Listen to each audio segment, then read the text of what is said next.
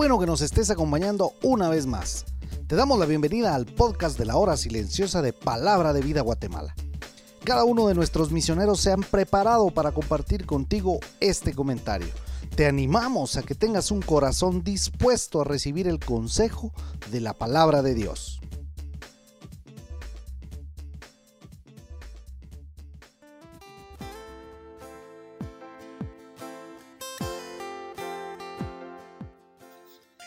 Poder estar nuevamente en el comentario de la hora silenciosa. Te saluda Oscar Fuentes del Ministerio de Palabra de Vida Guatemala y hoy estaremos en la cita de Isaías capítulo 11 del 1 al 12. Un escritor dijo, las lágrimas de la aflicción son a menudo necesarias para mantener limpio el ojo de la fe.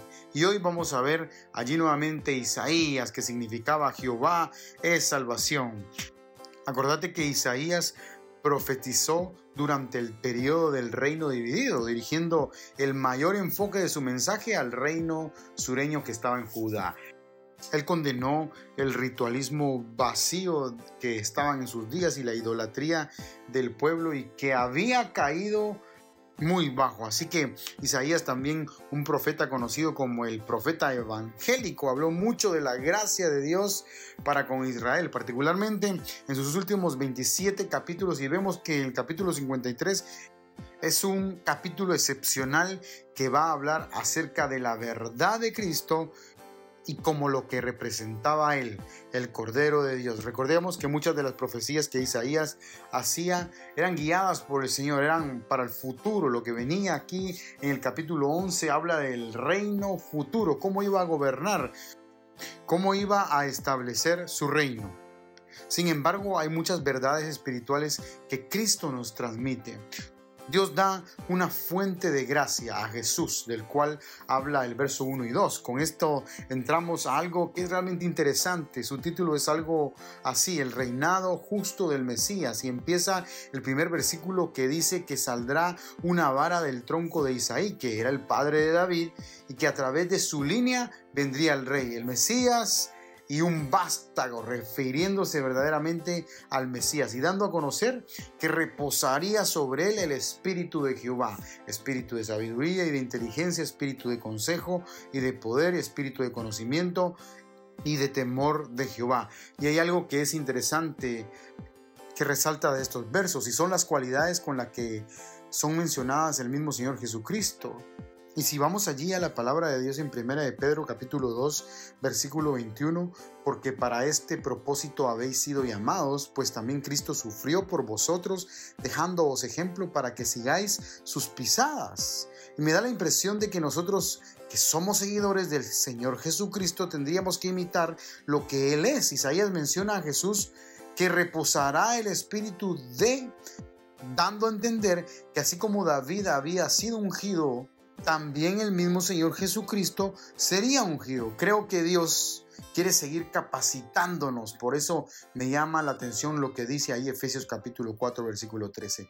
Hasta que todos lleguemos a la unidad de la fe y del conocimiento del Hijo de Dios, a un varón perfecto a la medida de la estatura de la plenitud de Cristo. Hay que ser como Cristo. Por eso Cristo estaba estableciendo su reinado en su segunda venida. Algo interesante a destacar en estos dos primeros versos es que pareciera ser como que lo que dice un escritor llamado Slotky del comentario de Matthew Henry, que pareciera ser que hablara de tres cosas que son importantes para lo cual fue dotado. Sabiduría e inteligencia, que habla del primer par de descripciones a él, o sea, son su carácter intelectual, el segundo espíritu de consejo y de poder con un carácter administrativo y el tercero de un carácter espiritual, aunque personalmente te digo que yo pienso que todas tienen que ver con lo espiritual, pero me pareció interesante porque es la esencia de nuestro Señor. O sea, la sabiduría, la inteligencia,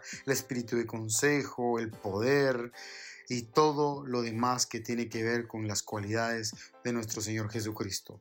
Todas las cualidades de Cristo se resumen en gracia. Luego el pasaje habla acerca de los siguientes versos. Dios da una fuente de dominio. La forma en que el Señor reinará será justa. Por eso dice la última parte del verso 2, no juzgará según la vista de sus ojos, ni arguirá por lo que oigan sus oídos. La palabra arguirá es no negociará, no lo hará según sus oídos, sino que juzgará con justicia a los pobres. Y otra vez la palabra arguirá con equidad por los mansos de la tierra y irá la tierra con vara de su boca.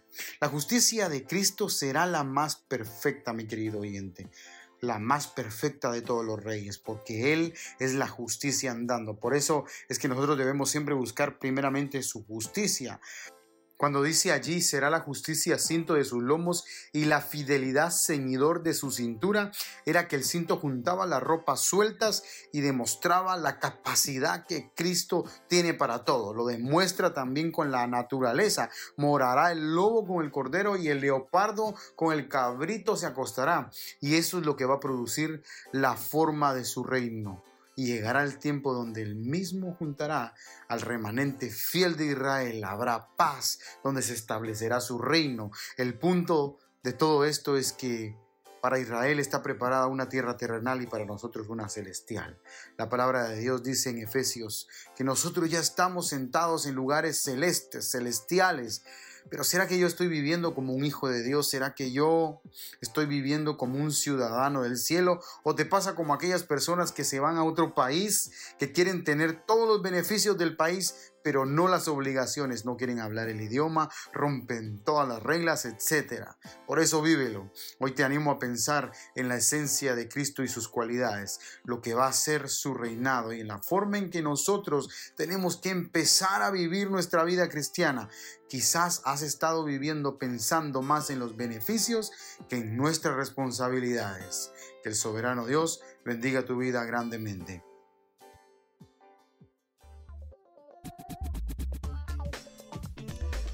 Puedes ser parte del crecimiento espiritual de tus amigos compartiendo este podcast con ellos. Síguenos en nuestras redes sociales para recibir más recursos como este. Nos encontramos nuevamente el día de mañana.